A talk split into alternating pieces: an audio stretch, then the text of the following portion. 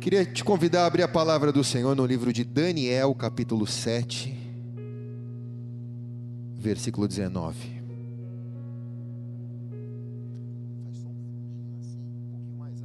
Daniel, capítulo 7, versículo 19. Hoje é uma noite muito especial, só um pedezinho assim de fundo. Uma noite muito especial porque nós comemoramos a reforma protestante. 504 anos da reforma protestante. E deveria ser um crime qualquer igreja que nessa noite não abordasse esse assunto. Deveria haver um, uma constituição bíblica proibindo qualquer pastor que na noite de hoje não sequer mencionar o que há 504 anos atrás aconteceu que marcou a história da igreja e que hoje nos dá acesso a termos uma Bíblia escrita no nosso idioma. Amém? Vamos aplaudir a Jesus então por isso?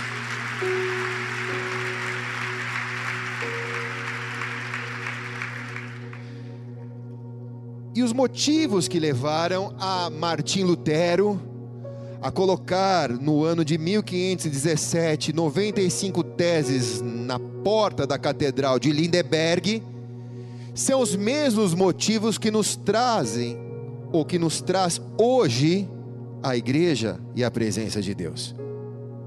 Nós vamos falar sobre a fuga do sistema romano, e aqui eu quero ser bem claro. Nós não estamos aqui para ferir nenhum tipo de fé diferente da nossa se a sua fé é católica, apostólica, romana, nós te respeitamos e te amamos. Grande parte da minha família continua sendo católica, e eu os amo e os respeito. E eu não estou aqui para falar mal da religião católica, mas nós queremos nessa noite pontuar alguns pontos históricos da igreja, porque lá atrás não havia igreja católica nem igreja protestante, era a igreja do Senhor Jesus. Então, parte disso que eu vou falar esta noite é a história da nossa igreja, a história da igreja de Jesus. Amém ou não? Então vamos primeiro lá em Daniel capítulo 7, versículo 19. Diz assim o texto: então tive desejo de conhecer a verdade a respeito do quarto animal que era diferente de todos os outros, muito terrível, cujos dentes eram de ferro e as suas unhas de bronze, que devorava e fazia em pedaços e pisava aos pés o que sobrava. E também a respeito dos dez chifres que tinha na cabeça e do outro que subiu, diante dos quais os três caíram. Isto é, daquele que tinha olhos e uma boca que falava grandes coisas e cujo parecer era robusto do que os seus mais do que os seus companheiros. E eu olhava e eis que este chifre fazia guerra contra os santos e prevaleceu contra eles.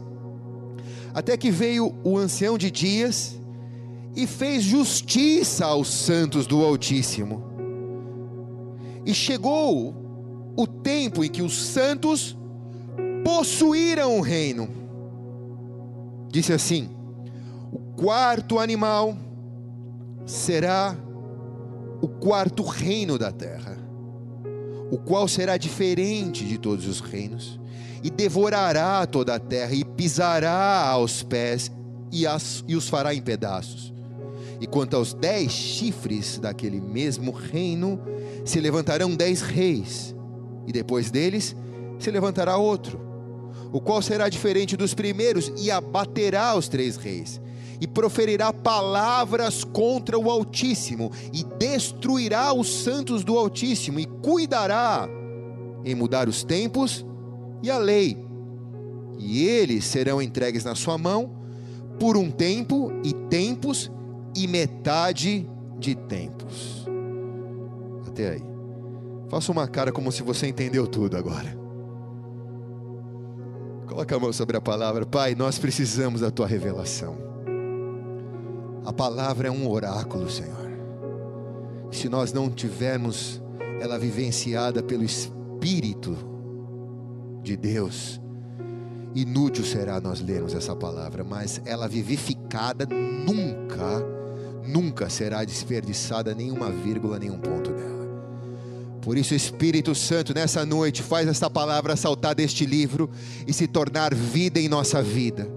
Nós pedimos a Ti, Senhor, que ao ouvirmos esta palavra, possamos nesta noite sairmos marcados daqui pelo poder vivificado do Teu Espírito através da palavra, em nome de Jesus. Quem concorda diz amém e amém. Se é para Ele, faz melhor, vai. Se é para mim, não precisa nem aplaudir, mas se é para ele, faz direito, igreja.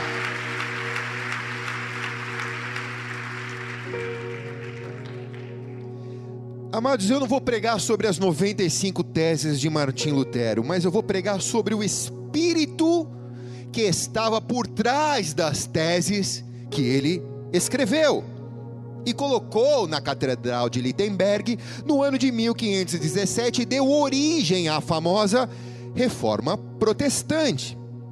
E o que movia ele era o desejo de se afastar do sistema idólatra romano, do sistema religioso romano.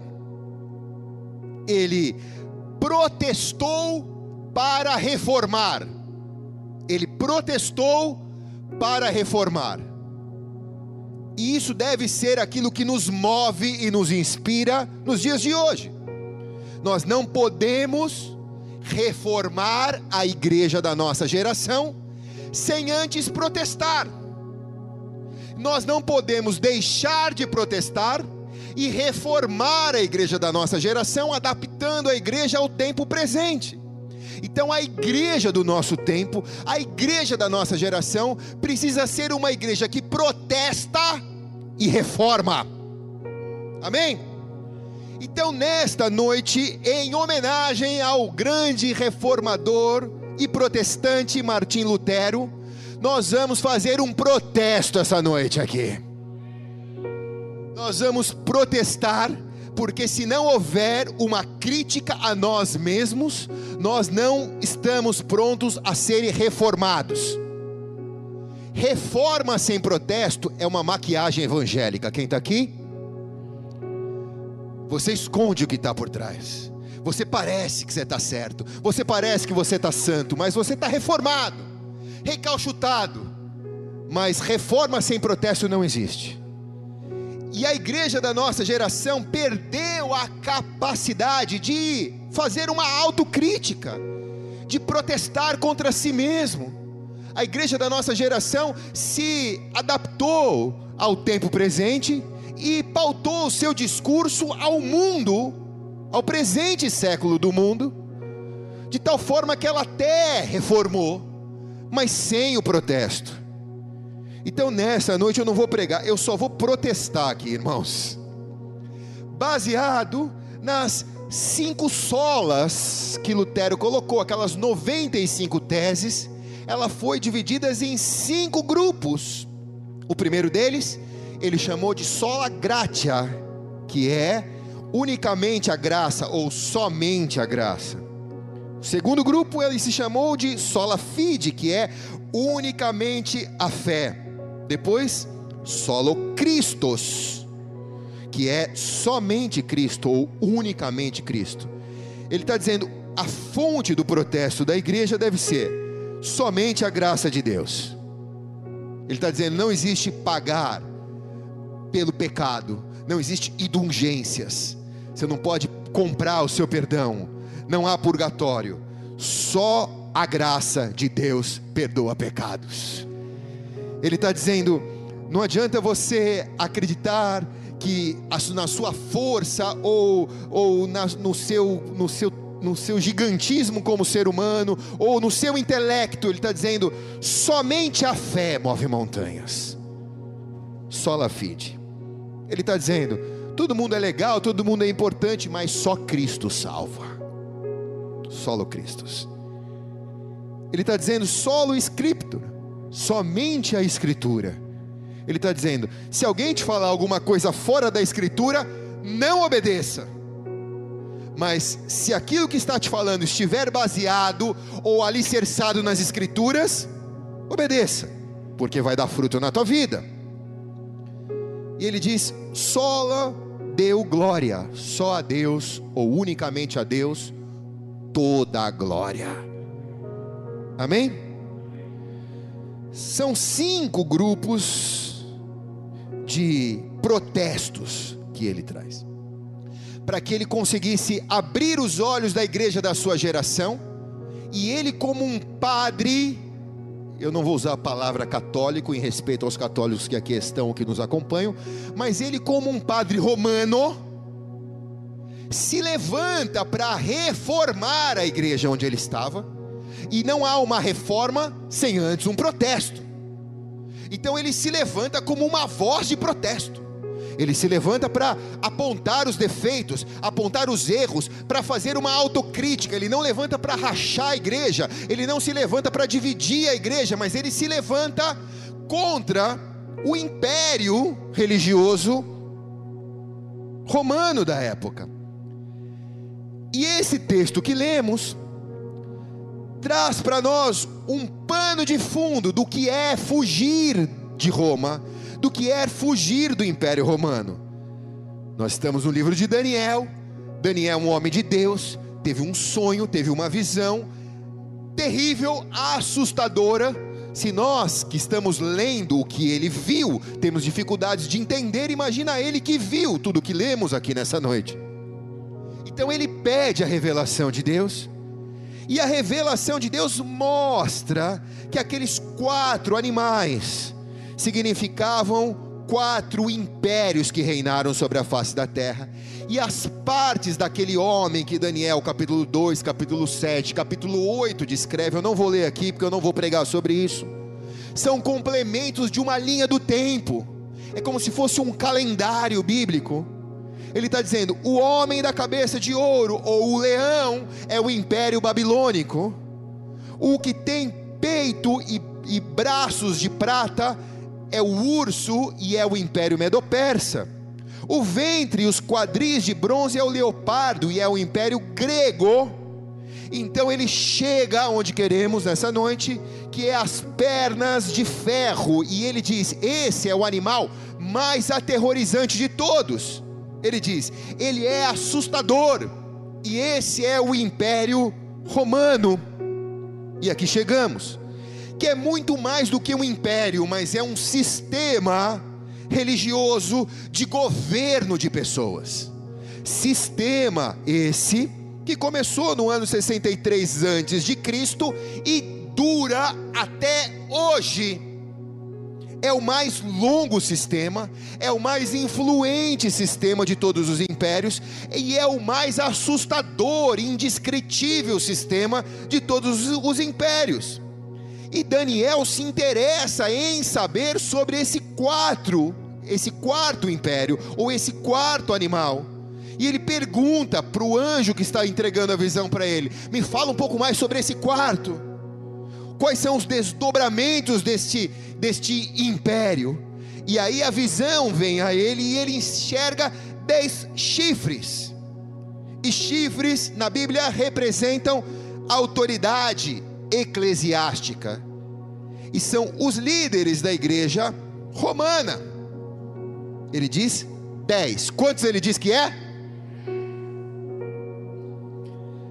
Então é Pio décimo, Bento quinze, Pio onze, Pio doze, João cinco, dez, onze, doze, treze, Paulo sexto, Paulo I, Paulo II, Bento XVI e Francisco é o décimo líder da igreja. É o décimo chifre. E aqui eu volto a dizer: eu não quero ferir a sua fé católica, mas nós estamos falando de história. Nós estamos falando simplesmente de história o motivo da reforma protestante era esse. Ele queria afastar a igreja dessa influência de Daniel. essa luta segue até os dias de hoje, irmãos. Porque a influência romana ela vem carregada da influência grega. A civilização romana antiga, ela contribuiu grandemente para o desenvolvimento do direito, da arte, da literatura, da tecnologia, da religião, do governo, da linguagem do mundo ocidental, da sua história e ela continua sendo uma grande influência no mundo de hoje. Os romanos assimilaram muito aspecto dos povos vencidos e principalmente dos gregos. Então, dotados de um notável senso prático, eles souberam reelaborar essas influências, nas quais eles introduziram inovações e que levaram a uma formação cultural original. Então, os idiomas português, francês, espanhol, italiano, a literatura, a filosofia, a arquitetura, a ideia do anfiteatro, dos aquedutos, dos arcos, o direito, a mitologia, tudo isso que Roma herdou, herdou da Grécia. E toda essa carga cultural, ela está presente no nosso século até os dias de hoje e ela carrega as maldições hereditárias da cultura romana. estou dizendo cultura, não igreja romana. Cultura romana. Quem está aqui diz amém. Então a igreja apostólica romana, não estou dizendo igreja católica apostólica romana, porque na época era uma igreja só. A igreja romana carrega essa, essa herança maldita. Isso até os dias de hoje tem transformado a igreja de Deus, porque a igreja nos dias de hoje, ela passou a ser uma igreja evangélica, apostólica, romana. Por causa dessa carga genética, contrariando aquilo que Deus sempre sonhou com a igreja, porque a igreja foi criada, a igreja primitiva foi criada para se parecer com Antioquia não com Roma. Então hoje, nós estamos protestando, amém ou não? Então nós temos que colocar o dedo na nossa ferida aqui, porque se não há protesto, não há reforma. Quem está aqui diz amém. Atos capítulo 11, versículo 6. Quando o levou quando o encontrou, levou-o para Antioquia. Assim, durante um ano inteiro, Barnabé e Saulo se reuniram com a igreja e ensinaram a muitos. Em Antioquia, os discípulos, pela primeira vez, foram chamados de cristãos. O modelo de igreja que Deus sonhou não é Roma, mas é Antioquia. Na versão ao meio da atualizada diz: E tendo achado, o levou a Antioquia. Durante um ano inteiro se reuniram naquela igreja e instruíram muita gente. E Antioquia, os discípulos pela primeira vez foram chamados de cristão.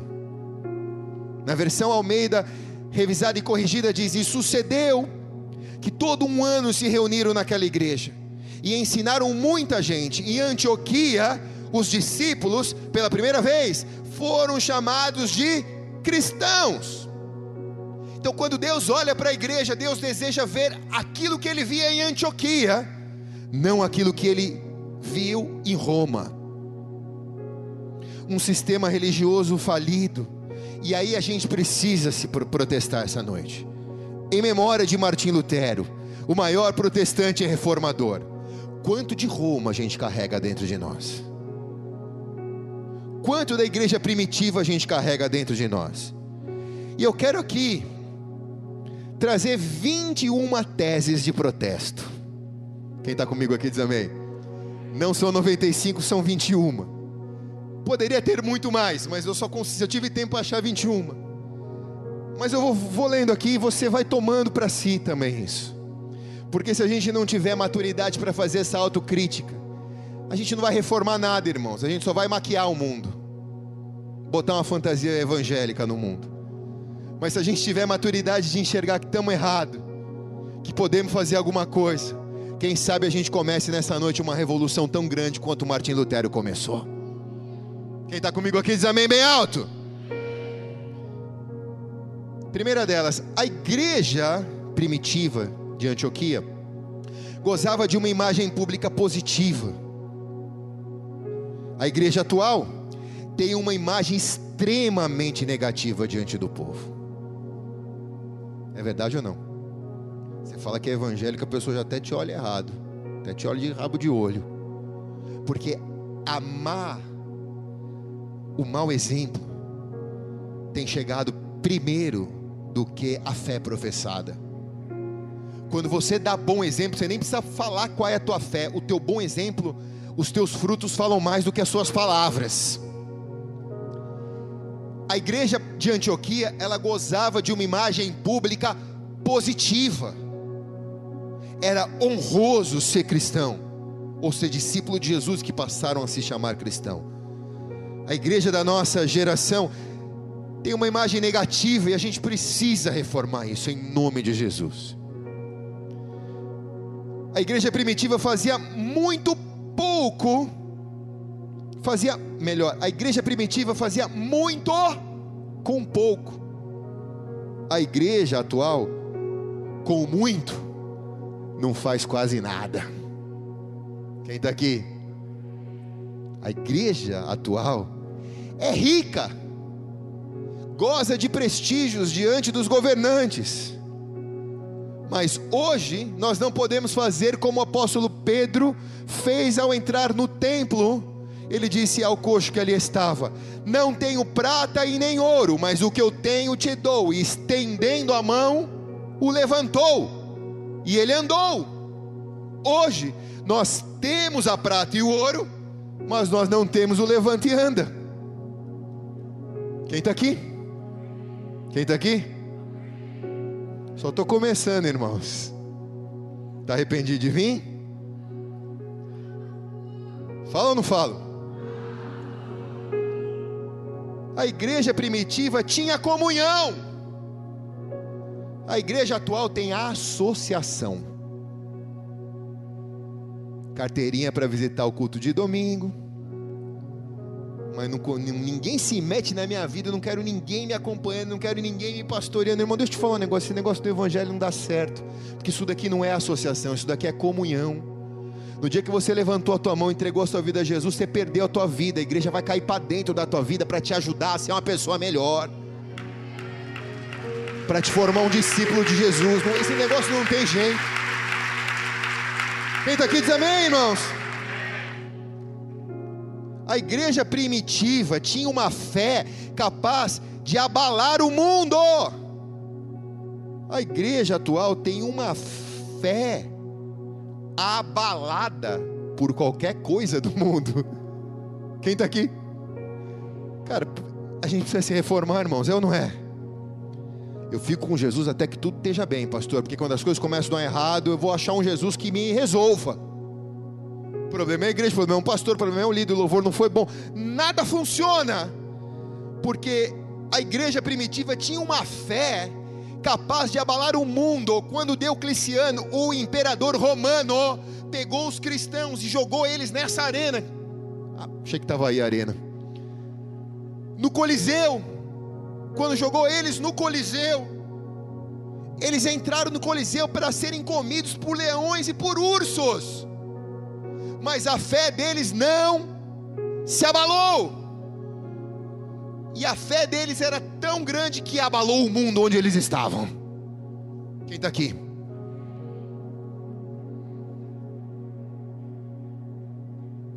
A igreja primitiva tinha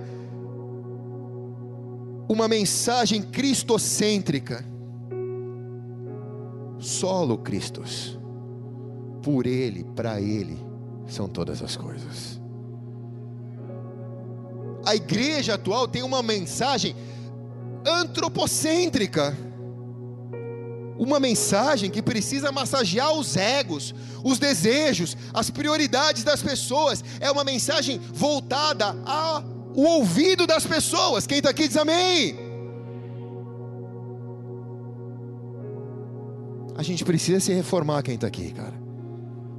Quantas vezes já me disseram: ai, pastor, não estou gostando. O louvor não foi bom, não foi para mim o louvor. O louvor nunca foi para ser para você. Solo Cristos. O louvor sempre foi para ser para Ele. Quem está aqui? Pô, pastor, a palavra hoje não foi legal, não falou comigo. Mas quem disse? Tudo é para Ele, por Ele e para Ele são todas as coisas. A igreja primitiva não se importava com a concorrência. A igreja atual perde para a concorrência e faz concorrência entre si. Não vou falar, não, vai. Eu vou ter que falar. Você sabe que eu sou vice-presidente do conselho de pastores.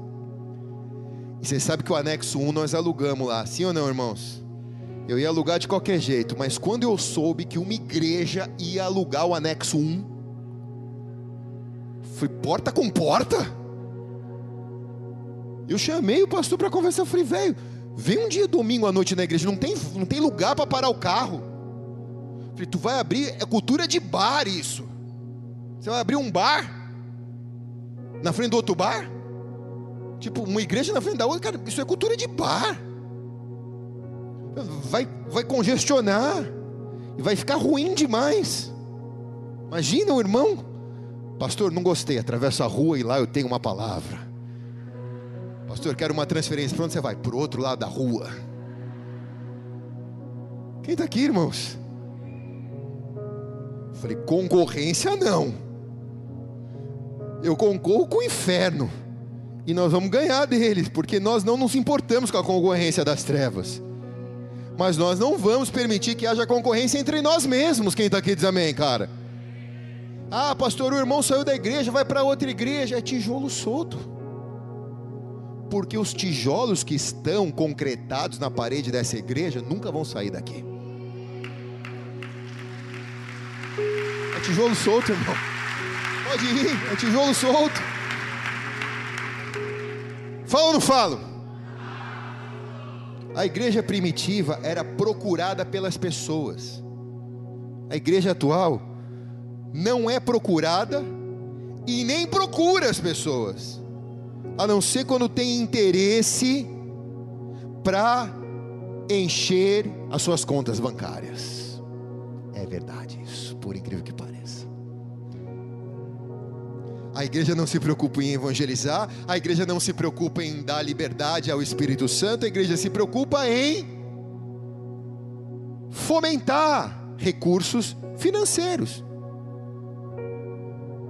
A igreja primitiva ela era procurada pelas pessoas. Ela era uma igreja onde as pessoas desejavam estar ali. E o dia que a gente perder isso, irmãos, que a gente está vivendo essa noite aqui, é melhor fechar a porta e ir embora para nossa casa. Porque a igreja deixou de ser igreja, passou a ser um negócio. Quem está aqui diz amém, irmãos. E Deus não é dono de negócios, Deus é senhor da igreja. A igreja primitiva, ela era perseguida pelo mundo. E a igreja atual, ela persegue o mundo. Ela quer se parecer com o mundo. Ela quer trazer o mundo para dentro da igreja. Ela quer ela quer tornar relativo aquilo que é absoluto. Mas a igreja primitiva, ela era perseguida pelo mundo. O mundo olhava para a igreja e falava: "Cara, precisa ser assim que nem eles". É assim que dá certo. O sentido da perseguição aqui não é a, a morte dos cristãos, mas é o alvo de influência que a igreja tinha na época. A igreja primitiva se ocupava com o essencial, que era a vida em Cristo, o caráter cristão, o proceder semelhante a Cristo. E a igreja atual se preocupa com aquilo que é trivial. O tamanho do vestido, usa o brinco, não usa o brinco, o pregador usa terno e gravata, ao invés de se preocupar se a vida do pregador tem caráter de Cristo para pregar. Quem está aqui? Tem fruto de Cristo para pregar. Não vou falar isso não, deixa para lá, vai. Também estou lavando roupa suja hoje aqui junto com vocês, aleluia. Fui pregar numa igreja uma vez, não vou falar qual é, mas aí quando cheguei lá, era terno, gravata, era todo mundo assim tal. O pastor foi me apresentar, tava o Nengo comigo, Nengo com os dread, fez o reggae. E aí o pastor foi me apresentar e eu acho que ele ficou tão constrangido que eu tava, tava de camisa, eu tava assim, irmãos. Tava bem vestido. Aí o pastor ficou tão constrangido comigo que ele foi me apresentar e falou assim: Olha, esse pastor é um homem de Deus. Irmãos, não se assustem, ele tem um ministério com os favelados. Olhei para mim e falei: Minha melhor camisa? Quem está aqui, irmãos? Sem brincadeira, pergunta para a pastora. Até hoje eu encontro o Nego, falei aí, o ministério com favelados. Nós é favela, irmãos. A quebrada abençoada.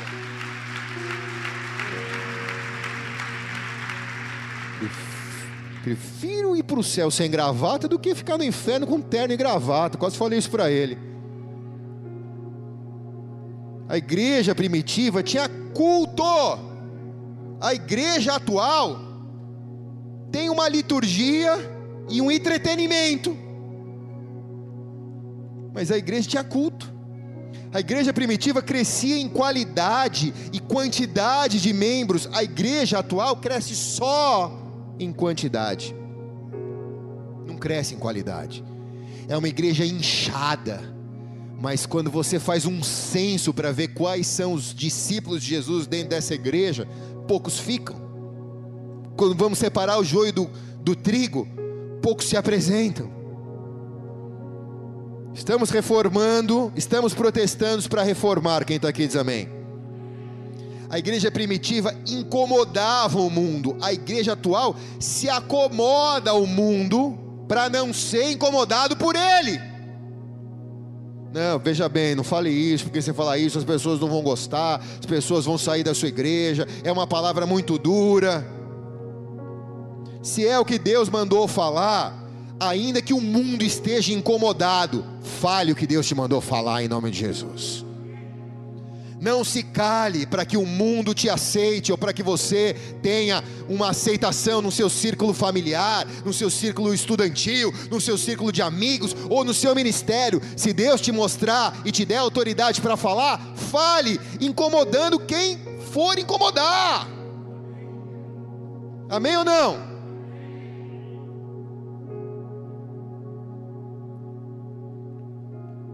A igreja primitiva mudou o mundo na sua época. Martim Lutero mudou o mundo na sua época. Estamos lembrando dele nessa noite, 505 anos, 504 anos depois. A igreja atual, ela não tem mudado o mundo, mas ela tem sido mudada pelo mundo, tem sido moldada pelas coisas do mundo. Isso quem está te falando é um cara, um pastor, que tem uma mente visionária. Quando nós começamos com a bateria há 14, 15 anos atrás, diziam que nós estávamos trazendo o mundo para dentro da igreja, ou levando a igreja para dentro do mundo. Mas nunca foi isso. Deus sempre diz: não se defendam, deixe que os frutos eles verão. E o que estávamos tentando mostrar para eles é o que depois de 15 anos, 13 anos, 14 anos, eles enxergam. Nós não estamos trazendo o mundo para dentro da igreja com samba, nem levando a igreja para dentro do mundo, mas nós estamos tomando o samba da mão do diabo e transformando ele num símbolo de adoração ao Rei dos Reis, ao Senhor dos Senhores. Isso é uma reforma!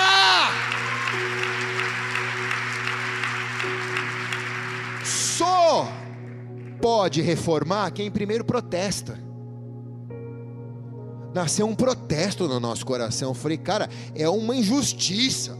A gente fazia acampamento de carnaval. Acampamento é uma benção, não tenho nada contra acampamento. Fui batizado no Espírito Santo num acampamento de carnaval.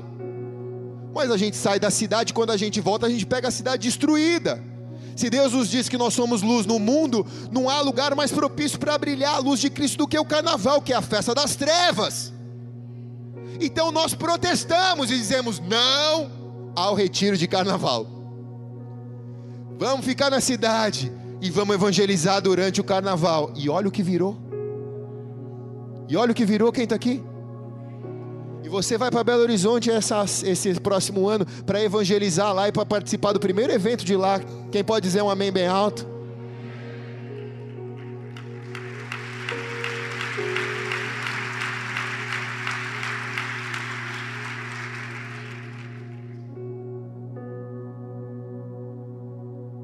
Esse daqui não dá para falar. Né? Vai doer, velho. Você vai doer. Fala ou não falo?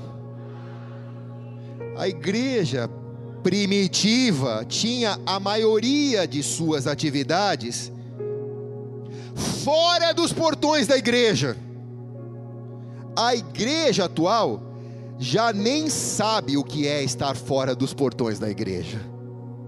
A igreja atual só está preocupada com isso daqui, com o que acontece dentro das quatro paredes. A igreja primitiva vivia 95% do seu tempo fora das quatro paredes.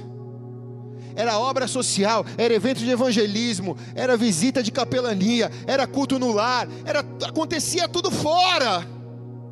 E 5% da liturgia ou da vida com Deus da igreja primitiva era dentro do templo. Hoje, para dizer que você é cristão, você tem que dizer frequenta uma igreja. Mas na época, para você dizer que você é cristão, você dizia: Eu sou a igreja. Onde quer que eu esteja, eu sou a igreja. Eu sou a igreja no meu trabalho na segunda-feira. Eu sou a igreja da segunda de manhã. Quem está aqui diz amém. Levante sua mão direita bem alto para o céu. Diga: Eu sou a igreja da segunda de manhã. Amém ou não? Vamos aplaudir bem alto a Jesus.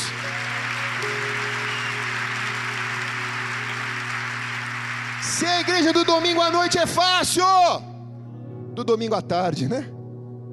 Mas ser a igreja da segunda de manhã é só os que são da primitiva mesmo, irmão. A igreja primitiva, ela era temida pelos demônios.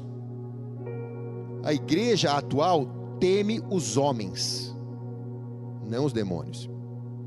Olha, veja bem, cuidado com o que você disse. Olha, veja bem, se você fizer isso, vão te cancelar. Se você fizer isso, ninguém vai te seguir. Se você, se você falar isso, vão parar de dar os likes no seu YouTube, no seu Instagram, sei lá. Mas o mais importante é que a igreja primitiva estava disposta a morrer pelo Evangelho. Perguntaram ao Spurgeon, Charles Spurgeon. Charles Spurgeon perguntou à igreja: Me dê três motivos bíblicos que você está disposto a morrer por eles. Se caísse um alfinete na igreja, do jeito que aconteceu aqui, se ouviam na hora. Me dê três motivos bíblicos que você daria a tua vida por ele. A igreja primitiva estava pronta para viver, estava pronta para morrer por aquilo que, elas, por aquilo que eles criam a igreja atual, não consegue nem viver para o Evangelho, que diria morrer pelo Evangelho. A luta dos pastores, dos líderes, é fazer as pessoas viverem para o Evangelho, que dirá morrer pelo Evangelho. A gente precisa protestar, porque a gente precisa ser reformado em nome de Jesus. Quem está aqui, irmãos? O papo é reto aqui, papo é sério. Deus está te emparedando aqui nessa noite. Você achou que você veio para um culto de festinha? Deus te trancou na parede aqui e te emparedou nessa noite. Ele tem um plano com a tua vida. Ele quer que você proteste, que você seja reformado em nome de Jesus. Eu sou um cristão reformado, pastor. Eu sou um cristão reformado.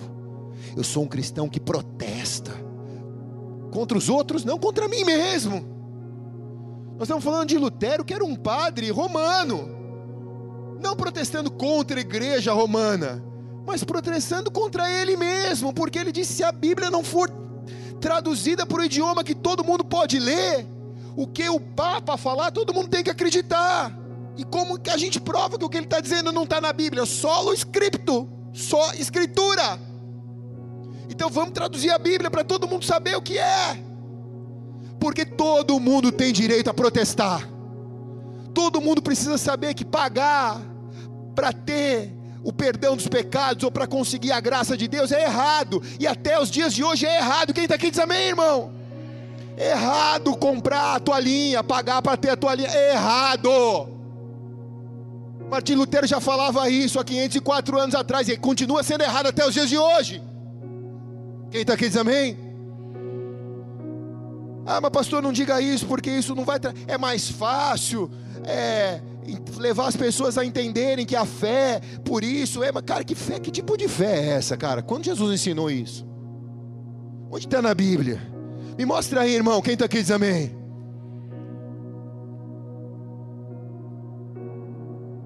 Estou terminando, 21.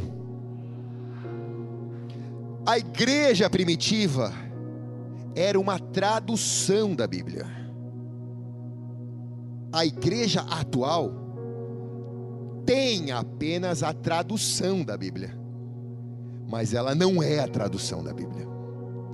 Papo de louco, né? Mas a igreja atual, ela só possui uma Bíblia traduzida no idioma português. Mas quando você olha para a pessoa que carrega a Bíblia traduzida, a vida dela não se traduz naquilo que ela carrega. Quem está aqui? Eu olho para a Bíblia como um espelho de o cara tem que me parecer com, com isso. A imagem e semelhança de Cristo Jesus, Ele é a palavra, o verbo que se fez carne. Se eu me parecer muito comigo, eu me distancio daquilo que eu tenho que parecer. Então, eu não posso ter uma Bíblia traduzida, eu tenho que me traduzir naquilo que está escrito. A minha vida precisa ser solo scriptus. Eu preciso viver as escrituras de Deus. Como eu consigo isso? Solo gratia, só pela graça de Deus. Quem está aqui diz amém. Mas pastor, por onde eu começo? Solo Christus, só Cristo. Só Ele pode te ajudar. Ele é o caminho, a verdade e a vida. Ele é a porta. Você está na casa dele nessa noite. Você chegou aqui como um carro batido, com a lataria fundida. Isso daqui é um martelinho de ouro. Deus vai te reformar, irmãos. Deus vai te reformar. Mas você precisa dizer: eu não vou mais andar amassado do jeito que eu estou andando, pelo diabo, pelo mundo, pelas coisas. Eu não vou ser amassado pelo pecado. Mas eu vou virar um tanque de guerra para amassar o pecado. Quem está aqui diz amém? Estou terminando. Vou pregar aqui, ó, só lá para final de dezembro. Então você podia falar uma melhor, tá? Estou terminando. Irmãos, estou com uma saudade de vocês. Dos seis, como diz lá em BH, uma saudade dos seis. dependemos de nós estarmos fechados para a reforma constante, para nós não sermos influenciados pelas maldições romanas. A gente tem, tem, sempre tem que estar se reformando, porque senão a gente é influenciado pelas essas maldições romanas. A nossa fé não deve ser inspirada na história apostólica romana, mas a nossa fé deve ser inspirada na história apostólica de Antioquia. Esse é o exemplo de igreja de Deus. Quem está aqui diz amém? Amém ou não? Só assim nós vamos dar um golpe na história, como Martim Lutero deu. Só assim a gente vai conseguir mudar o mundo, como Martim Lutero mudou. A nossa geração tem acesso às pernas do homem da visão de Daniel. As pernas do homem da visão de Daniel. E por que que Deus deixou a nossa geração ter acesso às pernas da visão do homem de Daniel? Porque a melhor maneira que você tem de derrubar uma pessoa é atingindo as pernas dele. Você aplicando um bom golpe de judô, você derruba o gigante da visão de Daniel. A cultura do reino deve ser mais forte do que a cultura da terra. Nós estamos vivendo uma guerra cultural. Tudo que vemos na mídia, tudo que vemos em todas as montanhas de esferas de influência, economia, política, entretenimento, educação, é uma guerra cultural. Não é uma guerra de ideologia, é uma guerra cultural. É a cultura do reino contra a cultura da terra. Ou nós nos fortalecemos no reino e atacamos a perna deste homem, deste homem cultural, e derrubamos esse reinado para que Cristo reine, ou nós seremos diluídos por essa perna, como diz, os pés eram de barro. Aqueles que foram absorvidos pela cultura romana, aqueles que foram tragados pela cultura romana mas nós nos oramos, nós não oramos toda a noite. Venha a nós o teu reino e seja feita a tua vontade. O que estamos pedindo? Estamos pedindo, venha a nós a tua cultura. Seja feita a tua vontade aqui na terra, não a nossa, não a nossa cultura, mas a tua cultura. Você não vai expandir uma religião. Você não é o que vai fazer a religião evangélica crescer. Não é para isso que Deus te chamou. Deus te chamou para representar a cultura de Deus aqui na terra. Você vai fazer expandir a cultura de Deus aqui na terra. Tem nada a ver com religião evangélica, irmão. Porque grande parte dela já se parece com Roma. Mas Deus te chamou para ser embaixador de Cristo aqui na terra. Quem recebe diz amém bem alto.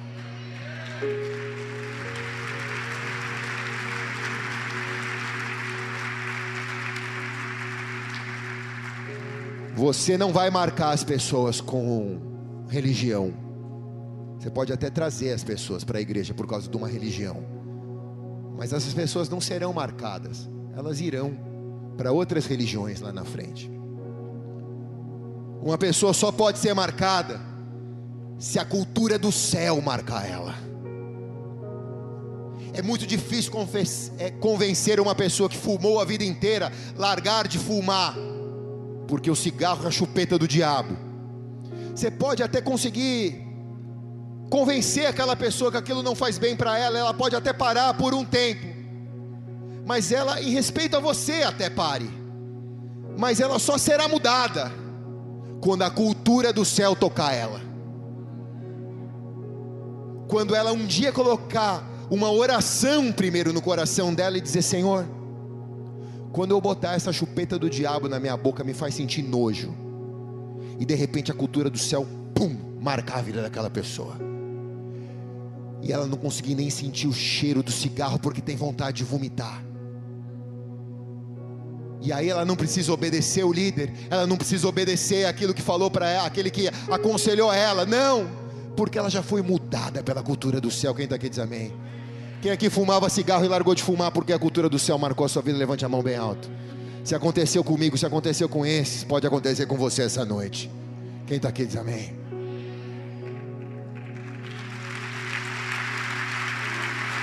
Quer ver só? Valtinho, fica de pé aí, onde você está. Te achei no meio da multidão. Olha para esse irmão que está aqui. Valtinho, Quantos anos você teve aqui com a gente na igreja fumando cigarro? Fala bem alto, tira a máscara. Nove anos. Entrava na igreja nove anos. Eu entrava no carro dele e falava: Tá com cheiro de cigarro, velho. Ele jogava bom ar. Nunca me enganou. Né?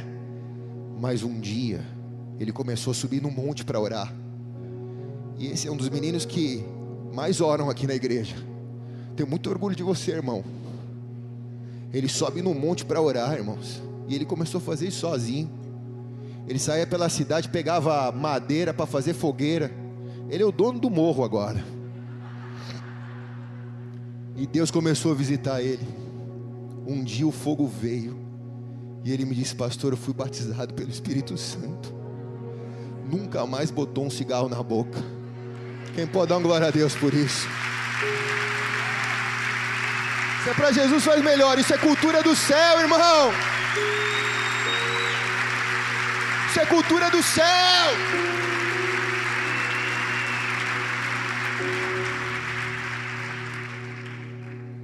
Irmão, nós não estamos competindo com o islamismo. Nós não estamos competindo com o budismo, nem com o espiritismo. Nós estamos aqui para trazer a cultura do céu. A cultura do céu vai ferir o leão, vai ferir o urso, vai ferir o leopardo e vai ferir o animal aterrorizante. Nós não somos evangélicos. Nós somos representantes do leão da tribo de Judá, do Cordeiro de Deus, da estrela de Davi, do caminho, da verdade, da vida, do Alfa, do Ômega, do princípio, do fim. É muito mais.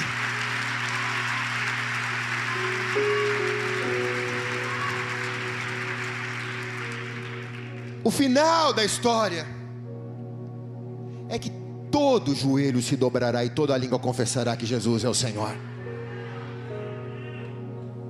Babilônia, Medo-Persa, Roma, Grécia, toda nação vai se ajoelhar e vai confessar que Jesus Cristo é o Senhor. Apocalipse capítulo 5, versículo 1, acompanha aqui. Olha só o que vai acontecer. Eu vi na destra do que estava sentado sobre o trono um livro escrito por dentro e por fora, selado com sete selos. Eu vi um anjo forte bradando com grande voz: Quem é digno de abrir o livro e desatar os selos? E ninguém no céu, nem na terra, nem debaixo da terra podia abrir o livro, nem sequer olhar para ele. João está dizendo, e eu chorava muito, porque ninguém for achado digno de abrir o livro nem de ler e nem de sequer olhar para ele. Então um dos anciãos me disse: Não chores. Eis que o leão da tribo de Judá, a raiz de Davi, venceu para abrir o livro e para desatar os seus sete selos. E eu olhei, e eis que estava no meio do trono e dos quatro animais viventes, e entre os anciãos um cordeiro, como havia sido morto, tinha sete pontas, sete olhos, que são os sete Espíritos de Deus enviados a toda a terra. E veio, tomou o livro da destra do que estava sentado no trono, e havendo tomado o livro, os quatro animais, os vinte e quatro anciãos, se prostraram diante do cordeiro, tendo todos eles harpas, salvas de ouro, cheias de incenso, que são as orações dos cristãos. Eles cantavam um cântico novo, dizendo: Digno és de tomar o livro e de abrir os selos porque foste morto, Senhor, e pelo teu sangue compraste para Deus toda a tribo, língua, povo e nação. E para o nosso Deus, nos fizeste reis e sacerdotes, e reinaremos sobre a terra. E eu olhei, irmãos, E eu olhei, João está falando. E de repente eu ouvi a voz de muitos anjos ao redor do trono, dos animais, dos anciãos. E era um número de 10 milhões de milhões e de milhares de milhares. E com grande voz diziam: Diga-lhe ao cordeiro que foi morto, de receber o poder, a riqueza, a sabedoria, a força, a honra, a glória e as ações de graças. E eu ouvi toda criatura que está nos céus, aqui na terra, até lá debaixo da terra, e os que estão no mar, e todas as coisas que nele há a dizer, ao que está sentado sobre o trono e ao Cordeiro sejam as ações de graças, a honra, a glória, o poder para sempre. E os quatro animais diziam amém, e os vinte e quatro anciãos prostraram-se e adoraram ao que vive para sempre. Uh, é para ele faz melhor, vamos nos colocar de pé, vamos aplaudi-lo em pé. Ah, ao que é digno, vamos aplaudi-lo mais. Vamos aplaudi-lo mais. Vamos aplaudi-lo em pé. Ah, ao que é digno de receber a honra. Ah, ao que está sentado. A honra, a glória e o louvor. Aplauda o nome dele.